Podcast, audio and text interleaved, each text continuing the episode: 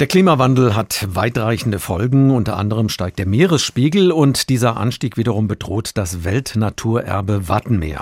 Denn mit dem höheren Wasserstand fällt das Watt an der Nordsee immer seltener trocken. Das Wattenmeer der Nordsee gilt mit seinen rund 11.500 Quadratkilometern als weltweit einmaliges Ökosystem im Gezeitengebiet, das einzigartige Lebensräume und Arten beherbergt. Wie man künftig besser zusammenarbeiten kann, um dieses Wattenmeer zu erhalten, darüber beraten seit Monaten Montag Vertreter von Deutschland, Dänemark und den Niederlanden auf der 14. Trilateralen Wattenmeerkonferenz in Wilhelmshaven.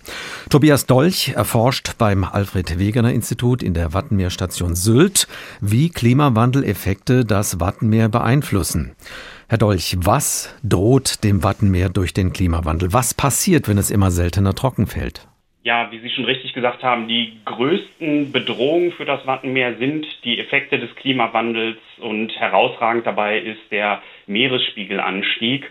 Und der wird bis zum Jahr 2050 ungefähr mit 50 Zentimetern ähm, veranschlagt. Szenarien bis 2100 gehen von 100 bis 130 Zentimetern aus, was dann dazu führt, dass der Meeresspiegel so hoch ist, dass die Differenz zwischen Hochwasser und Niedrigwasser nicht mehr ausreicht, damit äh, Wattflächen überhaupt trocken fallen können. Die wären dann halt dauerhaft überflutet und das würde halt einen großen Verlust an Wattflächen und an diesen einzigartigen Lebensräumen bedeuten.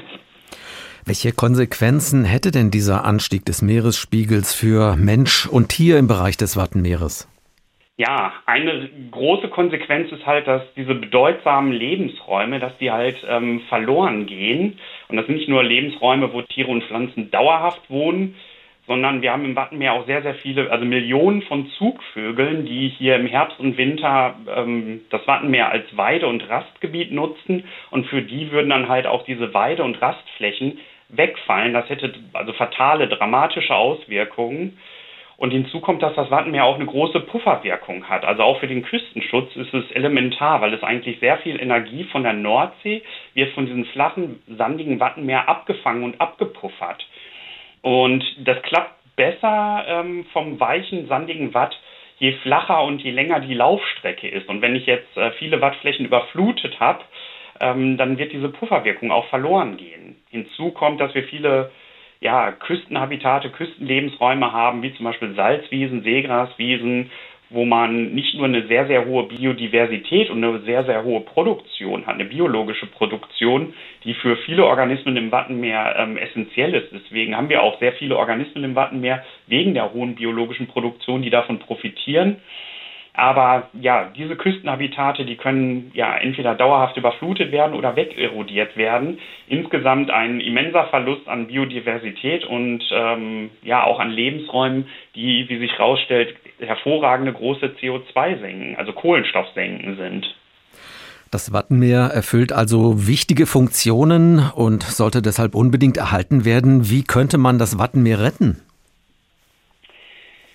Ja, Meeresspiegelveränderungen, die hat es eigentlich ähm, historisch, geologisch betrachtet schon immer gegeben. Und normalerweise ist das so, wenn der Meeresspiegel steigt, dann verschiebt sich dieser gesamte Lebensraum Küste, der verschiebt sich landwärts. Und wenn der Meeresspiegel fällt, dann verschiebt er sich einfach seewärts.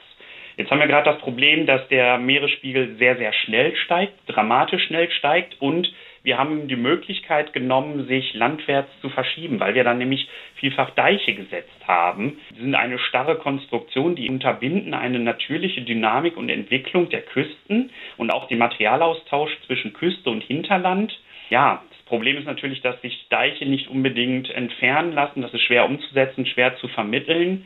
Eine andere Möglichkeit, über die man halt ähm, ernsthaft nachdenkt, wäre halt dem Wattenmeer so viel Sand zur Verfügung zu stellen, dass es mit dem steigenden Meeresspiegel quasi mitwachsen kann, dass es in die Höhe wachsen kann, sodass bei Ebbe doch noch die Wattflächen trocken fallen können. Bedeutet aber, dass man dem Wattenmeer künstlich Sand zuführen müsste. Da reden wir wahrscheinlich von unglaublich großen Mengen an Sand. Wo sollen die herkommen? Sand ist ja sehr wertvoll und wird immer rarer. Das ist tatsächlich halt das große Problem. Man hat mal geschaut, ähm, dass es irgendwie westlich von der Halbinsel Eiderstedt gibt es wahrscheinlich Gebiete, die in Frage kommen könnten, die auch außerhalb des Wattenmeeres liegen. Das heißt, man würde dem Wattenmeer nicht noch irgendwo an anderer Stelle Sand wegnehmen. Das Problem ist aber immer, was man bedenken muss, der Sand liegt da natürlich und wenn wir den dort wegnehmen, wird es auch irgendwelche negativen Konsequenzen haben, die jetzt noch gar nicht absehbar sind, was dann für Folgen drohen und außerdem wird es wahrscheinlich auch sehr, sehr teuer werden. Aber es ist halt die Überlegung, Sand zu nehmen, den in die Tidebecken zu spülen und dann halt über natürliche Strömungen und Gezeiten dann halt auf den Wattflächen natürlich ja, sich verteilen zu lassen. Was sind denn Ihre Erwartungen und Hoffnungen im Hinblick auf die Wattenmeer-Konferenz? Kann sie einen Beitrag zum Schutz des Wattenmeers leisten? Das hoffe ich.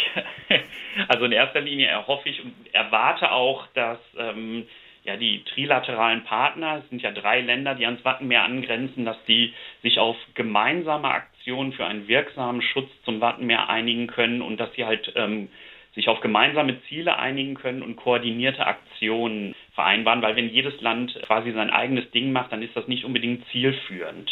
Man muss sich irgendwie darauf einigen, wie schaffe ich es, Klimawandeleffekte abzumildern, wie kann ich mich an die Klimawandeleffekte anpassen und zusätzliche Belastungen, die sollte man auf jeden Fall eindämmen, wie zum Beispiel zu intensive Fischerei oder das Ausbaggern von Flussmündungsgebieten oder auch Gasförderung, was letztlich aufgekommen ist, ist nicht nur kurzfristig gedacht und kontraproduktiv, sondern im Moment fürs Wattenmeer fatal. Wie bedroht ist das Wattenmeer und wie kann dieses Weltnaturerbe besser geschützt werden vor den Auswirkungen des Klimawandels? Darüber habe ich mit Tobias Dolch gesprochen. Er erforscht beim Alfred Wegener Institut in der Wattenmeerstation Sylt, wie Klimawandeleffekte das Wattenmeer beeinflussen. Danke, Herr Dolch, für das Gespräch. Ich danke Ihnen.